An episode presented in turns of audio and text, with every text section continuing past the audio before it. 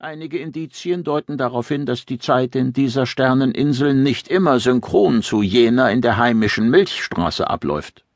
Aber um Spekulationen darüber anzustellen, ist es zu früh. Wir wissen viel zu wenig über die vereiste Galaxis. Ich befinde mich zusammen mit Attila Lecore und Peizean an Bord der Raumjacht, die wir dem Sterngewerk Zippakotnal entwendet haben.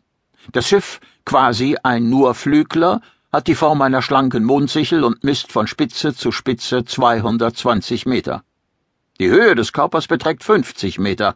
An der dicksten Stelle am Bug ist der Raumer, den ich auf den Namen Odysseus getauft habe, 40 Meter breit. Dort sitzt auch das Cockpit, eine Halbkugel von 20 Metern Durchmesser.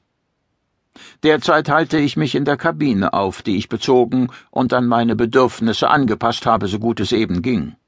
Dies ist ein Schiff der Thiophoren, welche bekanntlich zwar humanoid sind, jedoch ein kühles bis kaltes, enges, asymmetrisch gestaltetes, nach gerade chaotisches Ambiente bevorzugen. Zugänge gibt es nicht nur in Form von Schotten in den Wänden, auch Einstiege an der Decke der Räume sind vorhanden und Falltüren im Boden. Seit ich im Katiophat eine Urkunde aus der thiophorischen Frühzeit miterlebt habe, vermute ich, dass diese für mein Empfinden hässliche, fast schon beklemmende Innenarchitektur auf eine Art traumatischer, kollektiver Erinnerung zurückgeht. Sie ähnelt nämlich stark den Höhlensystemen der Müllhalden auf dem Heimatplaneten Tiu, nachdem ihn die Gianli verwüstet hatten. Ich habe die Heizung aufgedreht bis zum Anschlag. Richtig warm wird mir hier drinnen trotzdem nicht. Egal.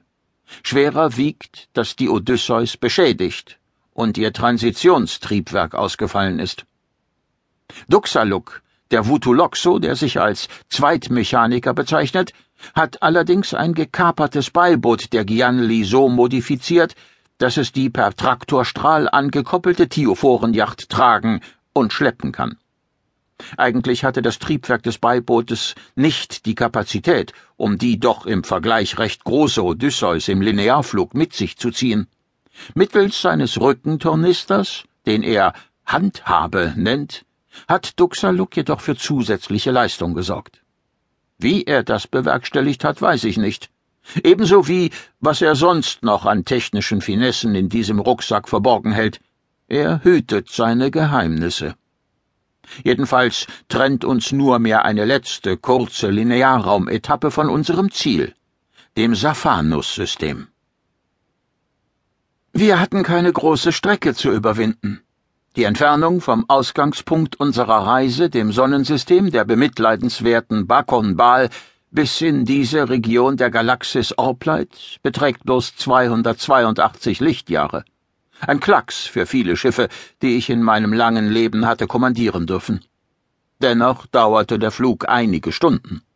Schließlich musste der Linearantrieb des Gianli-Beiboots die Odysseus im Huckepack transportieren. Außerdem gab es mehrere Orientierungsaustritte, auch um etwaige Beobachter über unseren Kurs zu täuschen. Duxaluk, der das Beiboot steuert, hat mir Verbesserungen in Aussicht gestellt. Der mechanische Orden der Vutuloxo, dem er angehört, könne im Safano-System die Odysseus reparieren und technisch ein wenig aufrüsten. Meine Begleiter und ich haben beschlossen, diese Chance zu ergreifen. Denn der Nurflügler ist, pardon wegen des Wortspiels, flügellahm. Ich will zur Urheimat der Thiophoren vorstoßen, ins Lichfane-System. Daher ist ein Um- und Ausbau des Schiffs, über das wir zurzeit verfügen, dringend nötig. Und wenn ich etwas gelernt habe in all den Jahrtausenden, dann das. Falls dir jemand, der dir einigermaßen vertrauenswürdig erscheint, technologische Hilfe offeriert, greif zu.